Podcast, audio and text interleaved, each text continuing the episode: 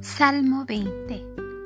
Oración de los judíos por su rey, por el que llaman Cristo, es decir, el ungido de Yahvé. Que el Señor proteja a los que luchan por su reino de verdad, como protegió a Cristo, nuestro Rey. Salmo 20. Que el Señor te responda en el día ciago y te proteja el nombre de Dios de Jacob. Que del santuario te envíe socorro y desde Sión te venga su auxilio.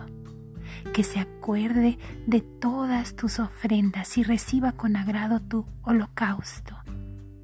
Que te conceda según tus deseos y lleve a buen fin todos tus proyectos. Que podamos celebrar tu victoria y enarbolar el nombre de nuestro Dios. Que el Señor atienda todas tus peticiones.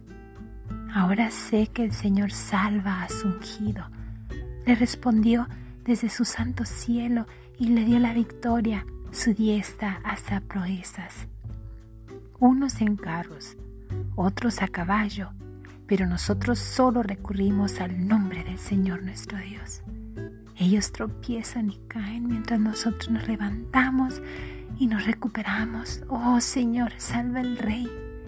Atiéndenos, pues hoy a ti clamamos.